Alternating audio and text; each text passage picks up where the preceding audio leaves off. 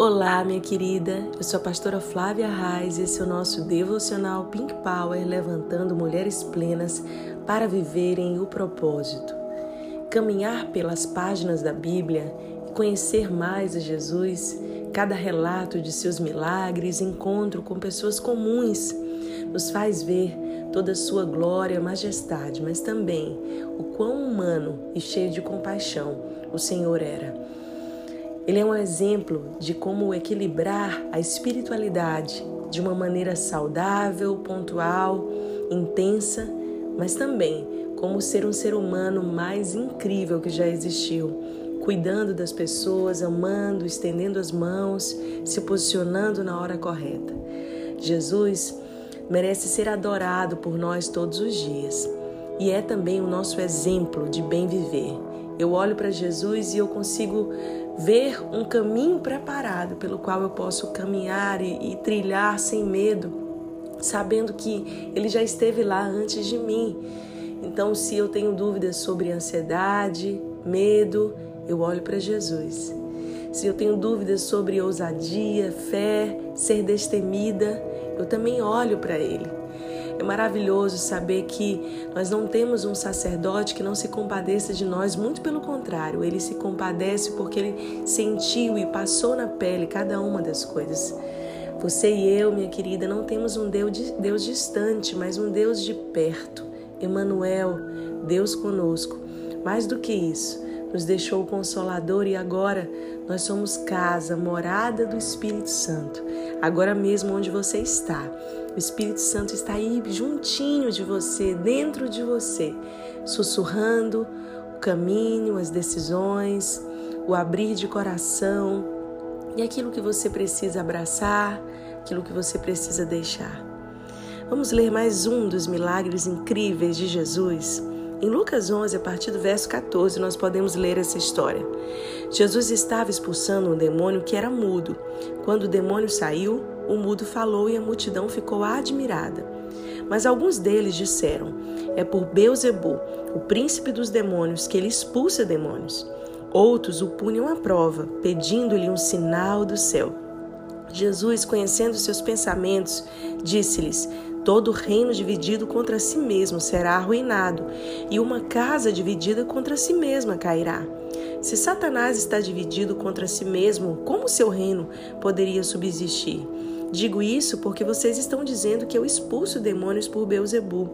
Se eu expulso demônios por Beuzebu, por quem os expulsam os filhos de vocês? Por isso, eles mesmos estarão como juízes sobre vocês. Mas se é pelo dedo de Deus que eu expulso os demônios, então chegou a vocês o reino de Deus. Quando o homem forte, bem armado, guarda sua casa, seus bens estão seguros.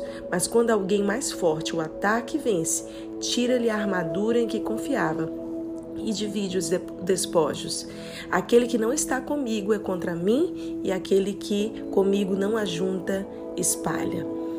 Jesus começa a contar essa história e o milagre em si é maravilhoso. Mais uma vez, ele cura um homem que é mudo e é cego. Mas as pessoas que estavam ao redor de Jesus não reconhecem a sua glória nem o seu poder, muito pelo contrário, começam a levantar falso testemunho. Mais uma vez, os religiosos da época não conseguem discernir o poder de Deus. Talvez por estarem com a sua mente embotada, sua visão obscurecida, eles só conseguem imaginar que Deus age da maneira que eles já previam. Mas Deus é maior do que toda perspectiva humana, Deus é maior do que toda a nossa imaginação.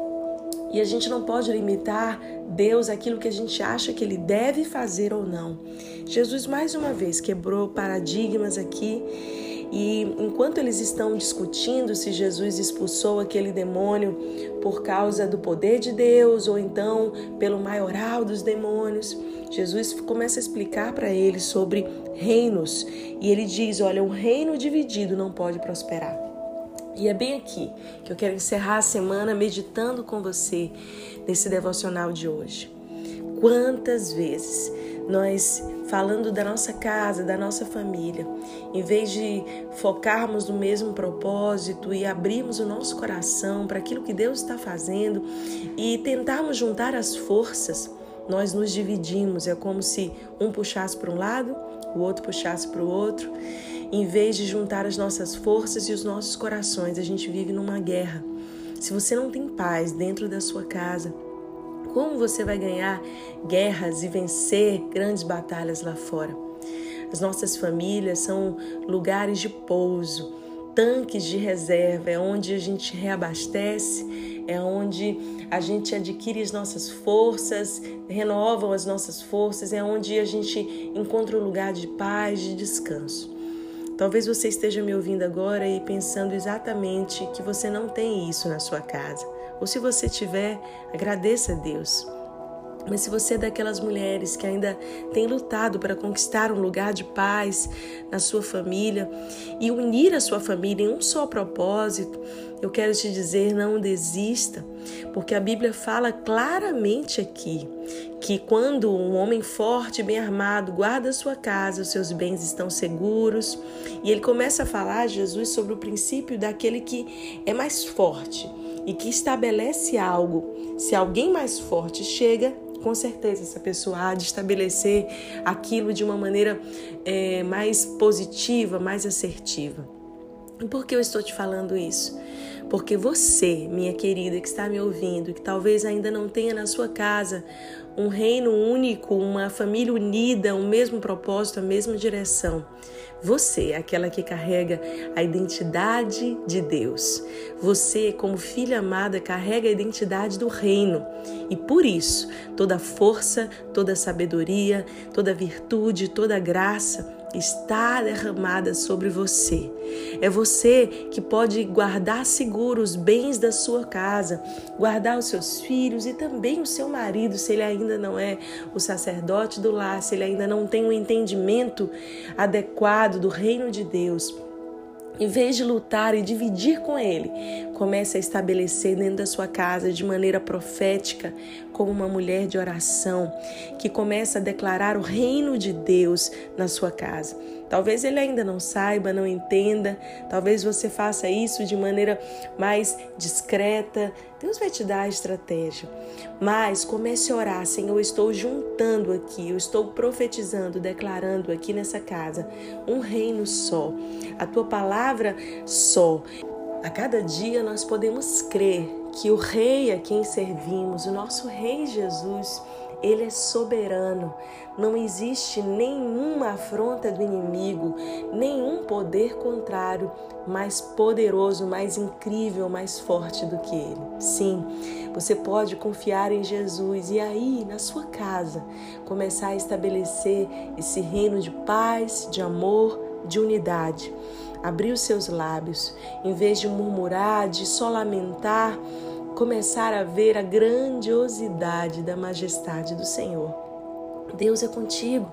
Talvez você esteja pedindo um sinal a Deus e agora mesmo Ele fala ao seu coração: não desista da sua casa e de estabelecer um reino só.